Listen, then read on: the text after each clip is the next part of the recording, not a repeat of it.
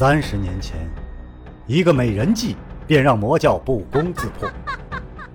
不知背后是谁在下棋，又下了怎样的一盘棋呢？身世、门派、兴亡，是阴谋还是预言？当命运之海向自己奔流而来，又当如何抉择呢？敬请收听长篇奇幻武侠小说《命天录》，原著楼夜雪，演播青莲。第三部，蝎子。春风开一树，佳人配一枝。三月三日游春之时，兰陵的每一树梨花之下，都有红裙佳人倚树而立，笑面如花，似以梨花争春一般。有文人墨客于花下饮酒赋诗，没了泼酒浇花，却道为梨花洗妆。又有花木商人带苞之时，就满树莿林驱赶鸟雀。如今银红满枝，一路叫卖。侍女斗花，花枝满头，奇者多者为胜。娇娇袅袅，满目飘香。那些富豪之家，女眷车马之前，更有各式杂耍歌舞开路，引得游人声声叫好，步步跟随。萧剑尘亦跟着游人一边看戏一边喝彩。只见一个顶杆的杂耍戏人，头戴一帽，帽上一根长达两丈的十字竹竿，腾挪翻越，这竹竿就是不掉。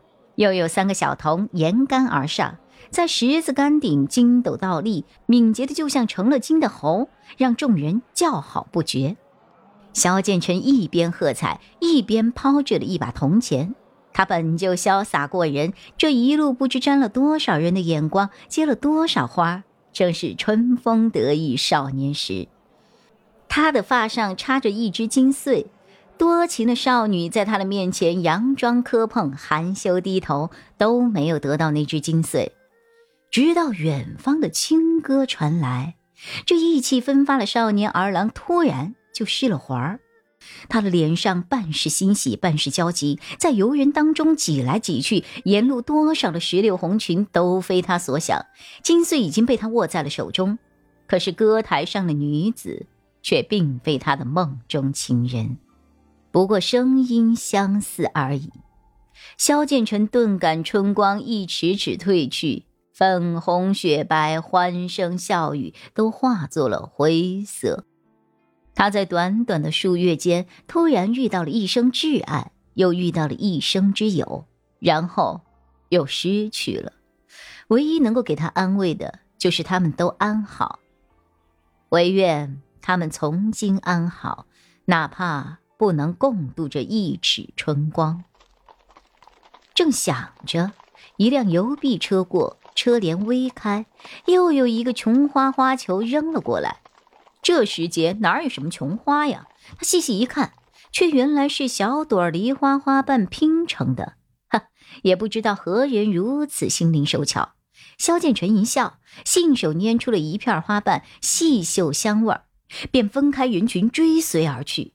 旁人一阵艳羡，更有甚者直接起哄：“这不就是才子佳人的神话偶遇吗？”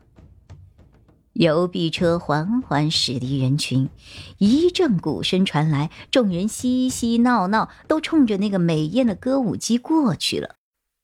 萧剑尘方登上车，就听得外头鼓彩声动人，不由得怨道：“人人都去看美女，就我得关在车里啊。”林君似乎完全没有听到一般，依旧逗弄着盘在食指上的顶珠，悠悠道：“你想去看也可以。”萧剑尘哼的一声，把手往林君面前一伸，奸笑道：“自古请神容易送神难。既然哄我上了车，说吧，准备给我多少好处？”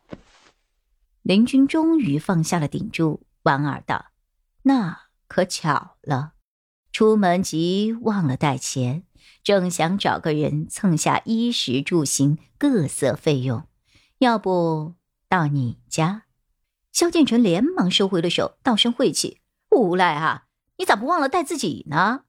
林君也不话多，直接叫声：“老宋望明武山庄，车夫应了声：“好嘞。”策马扬鞭，马蹄儿嘚嘚的响，和林军一唱一和一般。萧剑尘是捶胸顿足啊，但萧剑尘就是萧剑尘，脸皮比城墙还好。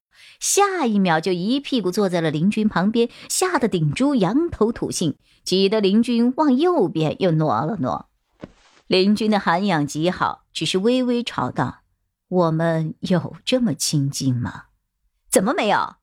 萧剑尘气鼓鼓的驳道：“我都不知道有多少问题想问你，可是真见到你了，却只问得出一句：那个，你还好吗？”好。林军的回答依旧简短，可是目光当中分明多了几分感动。我也是，这里人多口杂，到得你家，我们再一叙别情吧。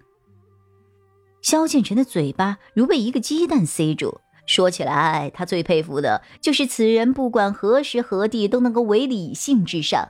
换句话说，他说的，萧剑尘根本没法反驳。于是萧建成只能悻悻地坐下，但他很快又发现了新的点。他第一次见到带脚的蛇，顶珠看起来又人畜无伤。于是萧建成忍不住伸手指碰了他一下。哎，你们魔教都养蛇了吗？林君愣了，没想到他会问这个问题，便诚实道：“只有用毒的才养毒虫。它有毒啊？”“对呀。”林君点点头，而且。全身都有，你看看你的手指是不是肿起来了？这主人居然和他的宠物一样，一脸人畜无害的无辜。啊！哎呀！哎呀！哎呀！啊！一路只剩下了萧剑尘的惨叫。长篇小说《命天录》今天就为您播送到这里了，明天同一时间敬请继续收听。